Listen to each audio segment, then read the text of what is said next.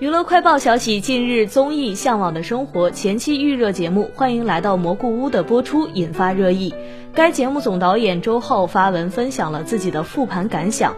周浩透露，节目总共邀请了两组嘉宾，其中一组便是零七幺三这群老男孩。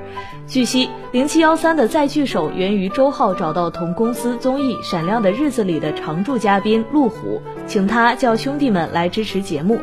于是，路虎便在快乐再就业群里邀请大家参与。周浩坦言，节目拍摄和后期的预算都非常低，也遇到了很多困难，但是仍然感恩节目能够播出。